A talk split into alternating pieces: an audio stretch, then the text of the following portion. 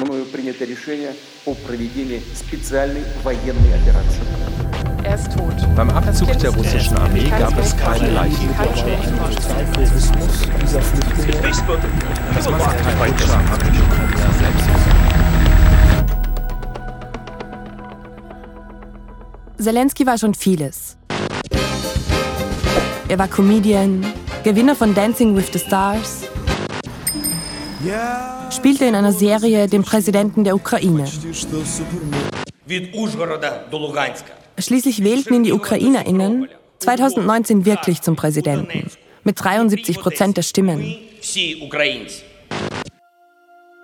Mit dem 24. Februar 2022 hat seine wohl bislang schwerste Aufgabe begonnen. Das Staatsoberhaupt eines Landes zu sein, das großflächig von Russland überfallen wird. Damit wurde Zelensky auch ein Hauptziel prorussischer Desinformation. Ihr hört Fakten, Front und Fakes. Einen Podcast von uns, den FaktencheckerInnen von Korrektiv. Mein Name ist Gabriele Scherndl. Ich nehme euch in sechs Folgen mit auf eine Reise durch die Welt der Kriegspropaganda, mit der meine KollegInnen und ich uns täglich beschäftigen. Ihr hört Folge 5. In der geht es um Volodymyr Zelensky. Vor allem um das, was seit Anfang des Kriegs im Internet über ihn kursiert. Es geht um Kokain, Fotos von einer Gay Parade, gefälschte Magazintitelseiten. Es geht um Homophobie und um Antisemitismus. Dafür haben wir euch nicht nur Beispiele mitgebracht. Gemeinsam mit Experten gehen wir bis an die Wurzeln dieser Erzählungen. Los geht's. Der Krieg muss ja heftig sein, wenn man für sowas Zeit hat. Sorry, das ist einfach nur unmenschlich. Ihm ging es nie um das Volk. Einfach abstoßend. Das kommt von zu viel Drogen. Diese Kommentare stehen unter einem Video, das sich seit November 2022 verbreitet. Es soll angeblich Zelensky zeigen, suggerieren die Posts auf Facebook und Twitter. Der Mann im Video trägt eine grüne, schusssichere Weste. Die Scheinwerfer tauchen die Bühne abwechselnd in rotes und blaues Licht. Er tanzt ausgelassen auf einer Bühne, rappt und spielt Luftgitarre mit einer Art Bazooka. Ziemlich merkwürdiges Verhalten für einen Präsidenten, dessen Land sich gerade im Krieg befindet, oder? Naja, es ist auch gar nicht Zelensky. Wir haben für unseren Faktencheck nach dem Ursprung des Videos gesucht und haben es auf TikTok gefunden, bei einem Comedian. Max Komikaze nennt er sich. Er parodiert Zelensky ziemlich oft, mit so einer übertrieben rauen Stimme. Шановні громадяни, я чинний президент України. Komikaze selbst hat die Parodie nie als echt verkauft. Erst durch die Verbreitung auf Social Media verlor das Video seinen Kontext. Und manche NutzerInnen gingen davon aus, dass da wirklich Zelensky auf der Bühne steht. Auf einen Kommentar wollen wir jetzt näher eingehen. Das kommt von zu viel Drogen. Hinter diesem einen Satz steckt ein ganzes Narrativ. Zelensky, der Kokainabhängige. Immer wieder verbreiten sich in sozialen Medien Videos und Fotos, die den angeblichen Drogenkonsum des ukrainischen Präsidenten belegen sollen. Der Tenor hinter diesen Beiträgen? Ein Drogenabhängiger führt sein Volk in einen Krieg. Und der Westen hilft sogar noch mit. Diese Erzählung trägt auch Wladimir Putin weiter. Nehmt die Macht in eure Hände. Es scheint, als wäre es leichter für uns, mit euch zu einer Übereinstimmung zu kommen, als mit dieser Gruppe von Drogenabhängigen und Neonazis, die sich in Kiew niedergelassen haben und die Ukrainer als Geiseln halten. Ein angeblicher Beleg für die Kokainsucht von Zelensky ging im letzten Jahr besonders viral. Den schauen wir uns jetzt an. So if you'll have time after the war, you're very welcome. I invite you. Yes. That sounds good. Well, I look, I look forward to, to visiting. Das Video dauert nur wenige Sekunden. Es zeigt Zelensky an einem Schreibtisch mit einem Laptop. Er spricht mit jemandem. Okay, nicht mit irgendjemandem, sondern mit Elon Musk. Links neben Zelensky sehen wir einen Haufen mit weißem Pulver, direkt auf seinem Schreibtisch, in aller Öffentlichkeit. Da liegt sogar eine Kreditkarte daneben. Doch die Glaubwürdigkeit dieses Videos bricht in sich zusammen, sobald man nach anderen Quellen sucht. Die gefälschte Version mit dem Kokain ist gerade erst aufgetaucht, als wir mit der Recherche beginnen. Doch wir finden andere Aufnahmen, die schon einen Monat alt sind und dieselbe Szene zeigen. Und darauf ist kein Kokain zu sehen, auch keine Kreditkarte. Da ist einfach nur ein Schreibtisch, auf dem ein paar Zettel rumliegen. Auch die BBC und andere Medien veröffentlichen Ausschnitte aus dem Gespräch. Koks? Fehlanzeige.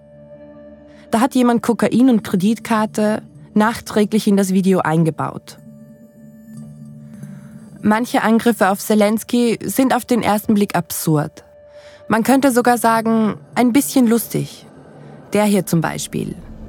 Im Dezember 2022 besuchte Zelensky die USA. Er traf sich mit Joe Biden.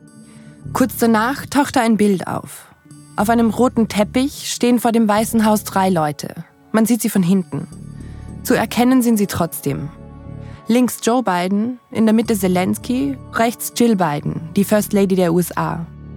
Und Joe Bidens Hand liegt direkt auf Zelenskys Hintern.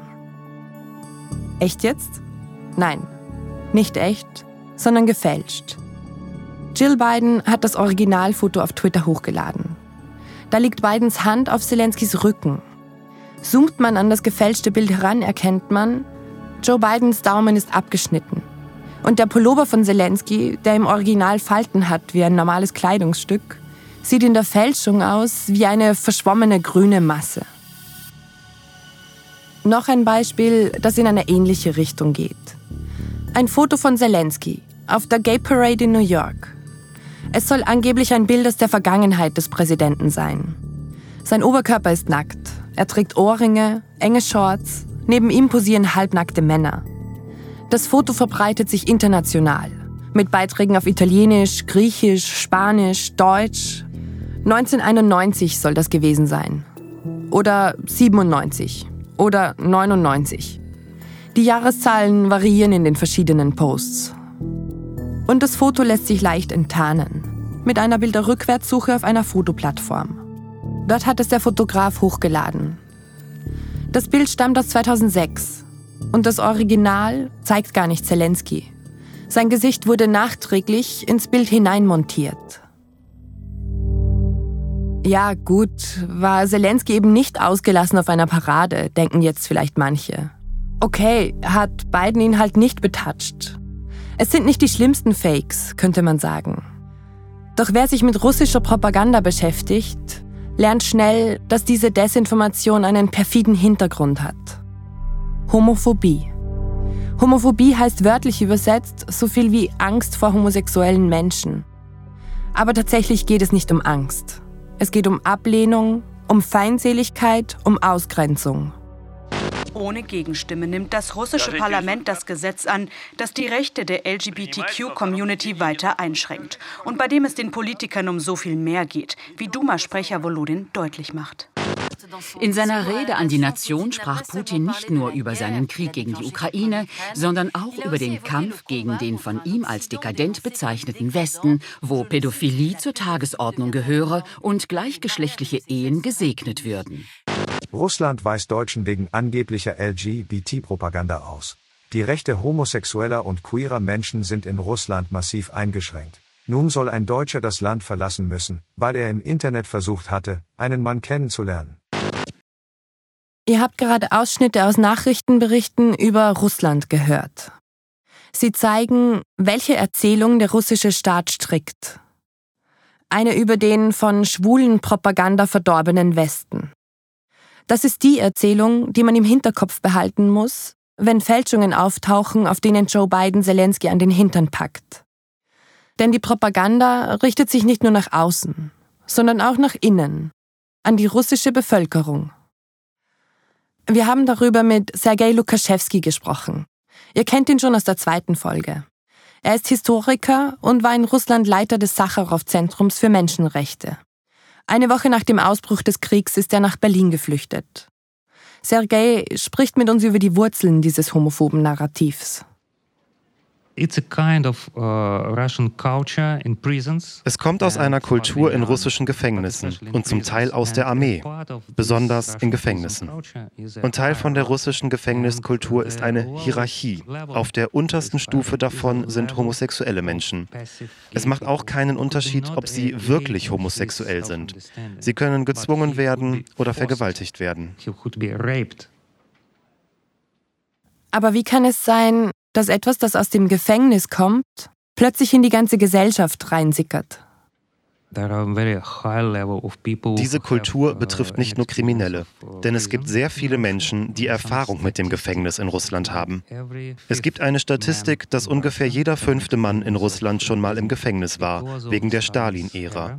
Da gab es auch gebildete Menschen. Diese Gefängniskultur war also sehr tief drin. Diese homophobe Propaganda hat für sie einen symbolischen Charakter. Es geht darum, die Hierarchie zu bewahren und die Toleranz gegenüber LGBTQ-Menschen ist für sie ein Symbol von einer zerbrochenen Hierarchie. Die Idee, dass das Schicksal von einem Menschen nicht mit seiner Position in der Hierarchie verbunden ist, das ist das, wogegen sie am meisten sind. Ich habe Sergei gefragt, was es denn eigentlich bedeutet, wenn Zelensky so angegriffen wird. Worauf will die russische Propaganda hinaus? Absolutely understandable why they use against Zelensky uh, particularly some homophobic uh, narratives. Das ist der Versuch, ihn in den Augen der Russen zu demütigen. Diese Propaganda soll den Leuten sagen, er ist ein schwacher Mensch und Russland wird gewinnen. Wir können gegen solche Typen nicht verlieren. Es ist der Versuch, die Menschen zu ermutigen, weil es keinen überwältigenden Sieg von Russland gab. Nach anderthalb Jahren Krieg. Deswegen fällt das Regime auf die Propaganda zurück, um die Menschen zu ermutigen. Zusammengefasst heißt das also, dass die homophobe Propaganda zwei Zwecke erfüllen soll. Zelensky zu demütigen und die Russinnen zu ermutigen. Dass Angriffe kommen würden, das hat Zelensky kommen sehen. Denn schon am 24. Februar, am Tag des Kriegsausbruchs, sagte er bei einer Pressekonferenz, nach den Informationen, die wir haben, hat der Feind mich zur Zielscheibe Nummer 1 und meine Familie zur Zielscheibe Nummer 2 erklärt. Sie wollen die Ukraine zerstören, indem sie das Staatsoberhaupt politisch zerstören. Doch für manche Angriffe hat Zelensky selbst die Munition geliefert. Die Rede ist von Korruption. Dass die Ukraine ein Problem damit hat, lässt sich nicht von der Hand weisen. Im Korruptionsindex von Transparency International belegt das Land Platz 116 von 180. Nur ein Land in Europa hat ein schlechteres Ranking. Russland. Und auch gegen den Präsidenten selbst gibt es Vorwürfe. Darüber spreche ich mit meinem Kollegen Matthias Bau. Also ich habe einmal zu der Frage recherchiert, wie viel Vermögen Zelensky hat und einmal zu der Frage, ob er in Steuerbetrug, Steuerhinterziehung verwickelt war. Man kann sagen, ja, er ist reich. Inwiefern er Geld versteckt, wissen wir aber nicht. Zuerst reden wir über den Vorwurf des Steuerbetrugs. Dabei geht es um Offshore-Firmen, die in einer internationalen journalistischen Recherche enthüllt wurden. Wir reden von den Pandora Papers. Genau, die Pandora Papers sind eine Enthüllung gewesen, ein Datenleak, wo herausgestellt wurde, dass Politiker aus aller Welt in Geschäfte mit äh, Firmensteueroasen verwickelt waren.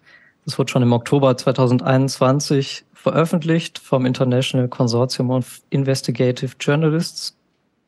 Die Pandora Papers sind ein ziemlich großes Leak gewesen. Eigentlich waren es 14 Leaks, es geht um 14 Finanzdienstleister, die für ihre Kundinnen Offshore-Firmen betreuen. Und darin ist eben auch Zelenskys Name zu finden. Doch welche Rolle spielt Zelensky bei den Pandora Papers? Auch das hat sich Matthias angeschaut. Das ist ein bisschen eine komplexe Geschichte. Ähm, Zelensky war ja vor seiner Präsidentschaft in der Ukraine Schauspieler und hat eine Comedy-Serie produziert, wo er auch einen Präsidenten gespielt hat. Es wurde dann durch die Recherchen bekannt, durch die Pandora Papers, dass Zelensky und seine Mitarbeiter von der TV-Produktionsfirma, die seine Comedy-Show produziert hat, Quartal 95 hieß die, ab 2012 ein Geflecht von Offshore-Firmen gegründet haben. Dieses Geflecht, die Firma, die da besonders relevant war, heißt Maltex.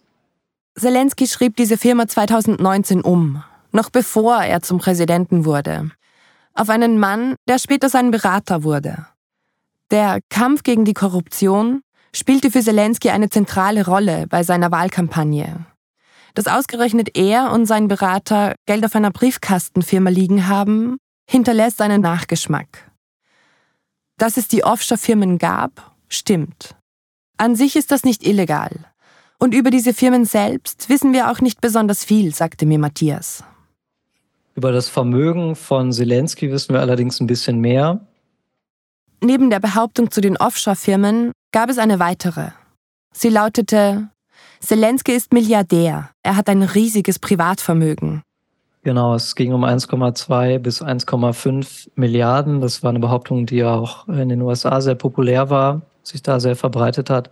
Diese Zahl ist offenbar deutlich zu hoch gegriffen. Da hat Forbes sowohl in den USA als auch in der Ukraine recherchiert und sein Vermögen im April 2022 auf etwa 20 bis 30 Millionen Dollar geschätzt. Teile des Vermögens sind dann Wohnungen, eben Beteiligungen an dieser Produktionsfirma, Gewerbeimmobilien, Parkplätze, ein Bankkonto, auf dem etwa zwei Millionen Dollar liegen sollen, Staatsanleihen, Autos, Schmuck, solche Dinge.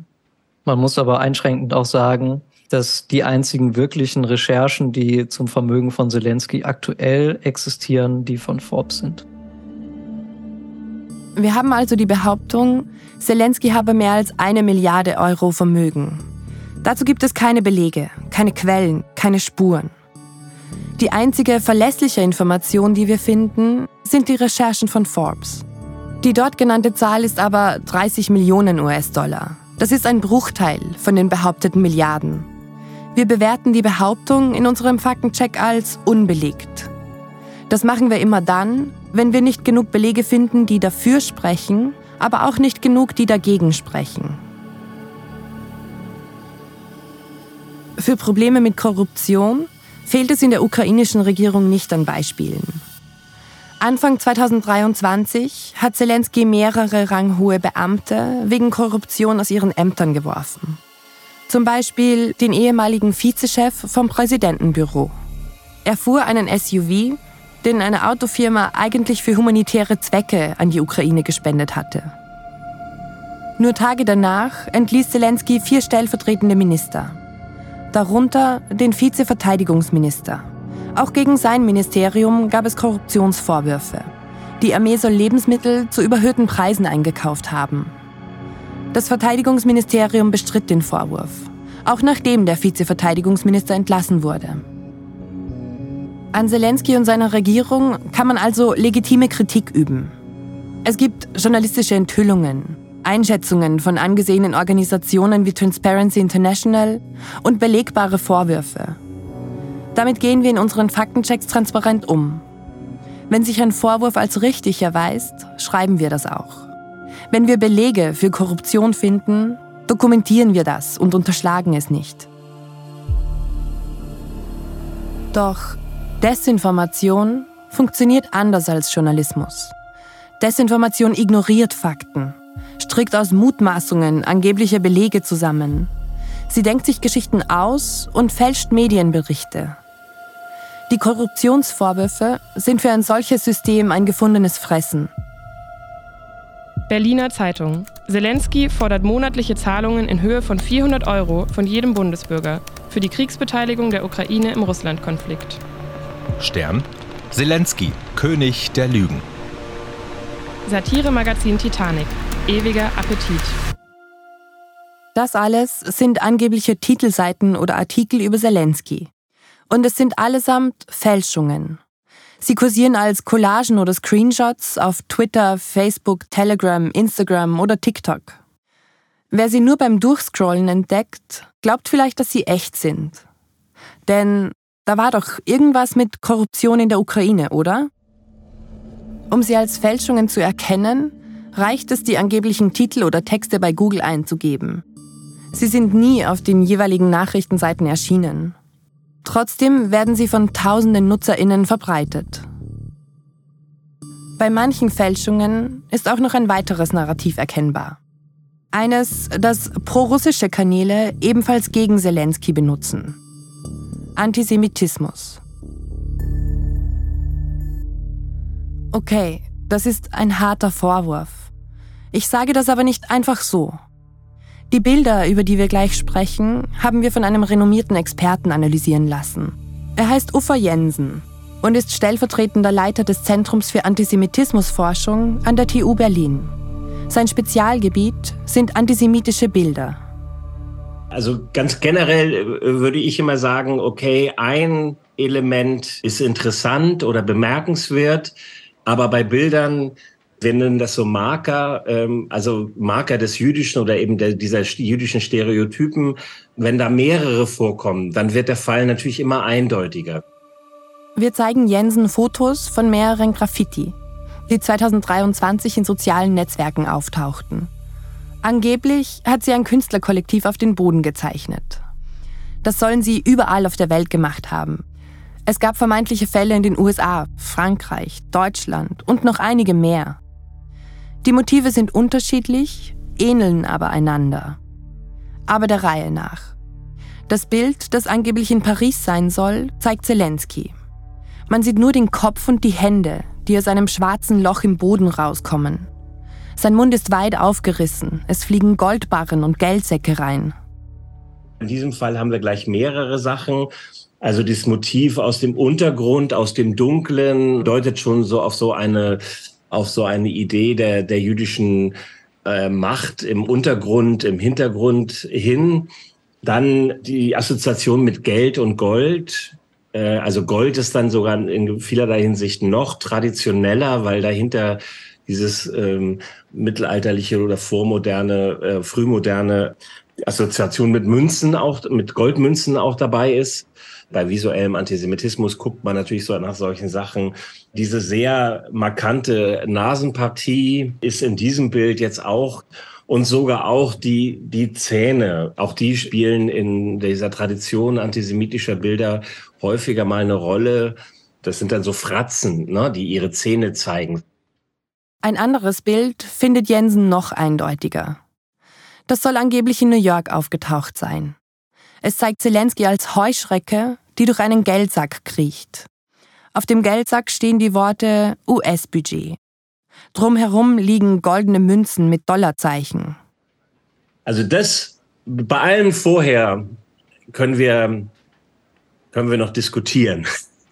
Aber hier äh, sagen wir hier jetzt alle, okay, das ist eindeutig. Also es gibt eine sehr lange Tradition seit der Dreifuß-Affäre in Frankreich, eine Auseinandersetzung über äh, einen jüdischen Offizier, der dem Hochverrat vorgeworfen wurde und eine breite äh, Debatte in Frankreich über Antisemitismus hervorgerufen hat. Da wurden zum Beispiel die Protagonisten, die meisten davon jüdisch, äh, wurden ähm, als Insekten oder Tiere dargestellt mit einem menschlichen Kopf. Das ist eine ganz lange Traditionslinie, die Sie sogar noch weiter zurückverfolgen können. Also Dehumanisierung durch Assoziation mit Tieren, Schweinen, Insekten, Ratten, je nachdem, also meistens niederen, auch ekligen Tieren. Der jüdische Geldsack ist auch nochmal ein Stereotyp. Und wer, wer heutzutage also eine Figur, von der viele Menschen natürlich wissen, dass sie jüdischer Herkunft ist, mit einem Insektenkörper malt, der muss sich den Vorwurf, antisemitisch unterwegs zu sein und antisemitische Elemente in der Bildpropaganda zu nutzen, der muss sich diesen Vorwurf wirklich äh, gefallen lassen. Diese Bilder mit antisemitischen Motiven sind Teil einer Desinformationskampagne. Denn die Graffiti gab es eigentlich nie in diesen ganzen Städten. Die Bilder sind Fälschungen. Wie haben wir das herausgefunden? Wir haben einen Fall vor Ort überprüft. Angeblich zeigte das Bild eine Karikatur in Berlin. Im Hintergrund waren auf einer Fassade Jahreszahlen, die wir teilweise entziffern konnten. Damit begann unsere Suche. Wir fragten mehrere KollegInnen, ob ihnen die Straßenecke bekannt vorkommt, ob sie mit den Jahreszahlen was anfangen können. Und dann meldete sich ein Kollege aus der Schweiz. Er erkannte den Ort. Es war nicht Berlin, sondern Zürich. Unser Kollege fuhr hin. Vor Ort gab es die Karikatur am Boden nicht. Auch Leute, die vor Ort arbeiten, sagten ihm, hier gab es kein Zelensky-Bild. Andere Faktencheck-Redaktionen prüften weitere Fotos, die angeblich aus anderen Städten stammen sollen. Kein Augenzeuge hatte je ein solches Bild gesehen. Und das geht über Monate so weiter. Auch im Sommer 2023, als wir für diesen Podcast recherchieren, verbreitet die Gruppe Fotos von angeblichen Graffiti. Ne, das ist nicht einfach nur einmal gemalt von irgendwem, der da ein bisschen, äh, ich sage jetzt mal, durchgeknallt unterwegs ist, sondern das soll irgendwie systematischer sein. Die machen sich sehr viel Mühe, die Bilder so zu erscheinen zu lassen, dass die wirklich in diesen ganzen Städten gemalt worden sind. Und die haben offensichtlich auch die Bildsprache äh, sich genauer angeguckt und im Gesamten jetzt auch als Phänomen mit mehreren Bildern, da wird das immer eindeutiger. Wenn, wenn Sie eine Karikaturist sind, dann sind Sie immer auf der Grenze zur Diffamierung und Sie äh, laufen da immer Gefahr, solche Stereotypen mit reinzunehmen. Also im Englischen sagt man Benefit of the Doubt. Also wenn es da noch irgendwie einen Ausweg gibt in der Interpretation, dann bin ich da auch ein bisschen vorsichtiger. Aber hier sehe ich das bei diesen Zelensky-Karikaturen ist das schon ziemlich eindeutig. Das Absurde ist, Zelensky wird gleichzeitig als Nazi dargestellt. Der Vorwurf, die ganze Ukraine sei voller Nazis, gehört zu einem der größten Narrative der Desinformation im Krieg gegen die Ukraine. Darum ging es in unserer dritten Folge. Falls ihr sie verpasst habt, hört da mal rein. Erinnert ihr euch noch, was Zelensky in seiner Rede am 24. Februar 2022 gesagt hatte? Nach den Informationen, die wir haben, hat der Feind mich zur Zielscheibe Nummer 1 und meine Familie zur Zielscheibe Nummer 2 erklärt. Und ja, auch die Familie ist unter Beschuss. Wir haben für euch einen letzten Faktencheck. Ein letztes Beispiel für Desinformation, die sich gegen den Präsidenten richtet. Diesmal geht es um Zielscheibe Nummer 2. Zelenskys Frau, Olena Zelenska. Ende 2022 tauchte dieses Foto auf. Es verbreitete sich international. Zelenska im Privatchat. Sie sitzt entspannt auf einem beigen Sessel, nicht angeschnallt. Links neben ihr ein paar Taschen, am Handgelenk eine Uhr. Ins Bild hat jemand die Preise der Klamotten und Accessoires, die Zelenska angeblich trägt, eingefügt. Die Uhr? Eine Rolex für mehr als 18.000 Euro. Die Taschen von Louis Vuitton, zwei Stück für jeweils 20.000 Euro. Die Jacke von Gucci, 2200 Euro. Auf Deutsch kommentierten NutzerInnen das Bild so. Leute, gebt euch mal einen Ruck. Habt ihr schon für Frau Zelensky gespendet?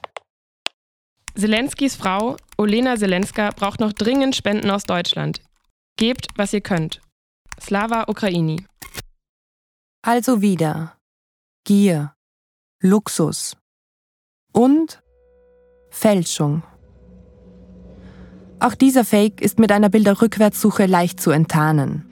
Das Original zeigt gar nicht Olena Zelenska, sondern Richard Hart. Er ist ein Kryptounternehmer aus den USA. Er sagt über sich selbst, er habe den schnellsten Ferrari, die dickste Rolex und den größten Diamanten daheim. Er hat das Foto selbst schon Monate vor dem Auftauchen des Fakes veröffentlicht.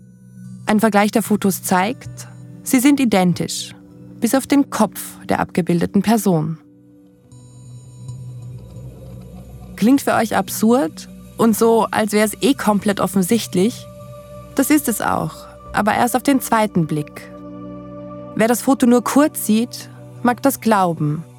Vor allem dann, wenn es ins eigene Weltbild passt. Wer also eh schon denkt, die ukrainische Regierung lebe in Saus und Braus und verprasse EU-Geld, fällt noch leichter darauf rein.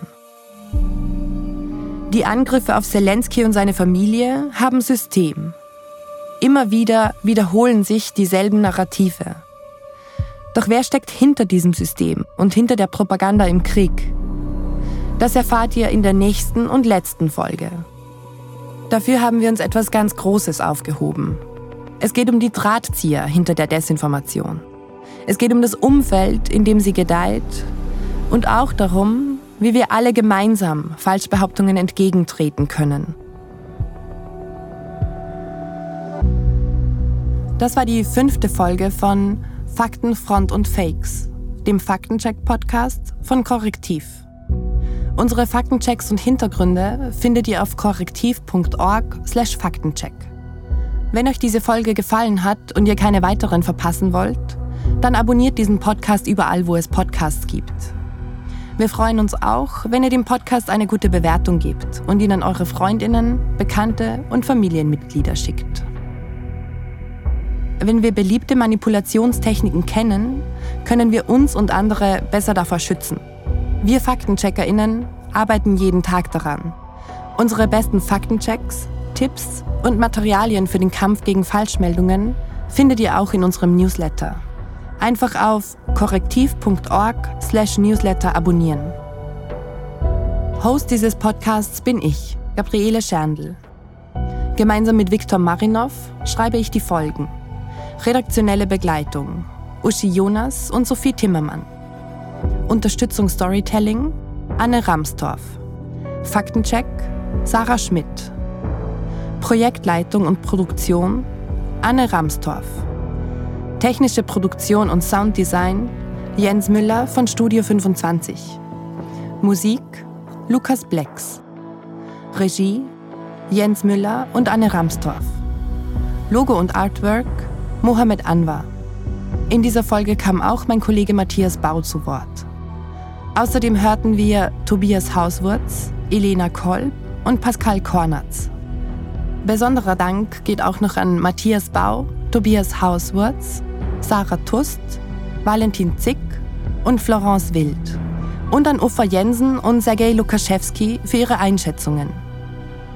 Die Produktion dieses Podcasts wurde gefördert vom European Media and Information Fund.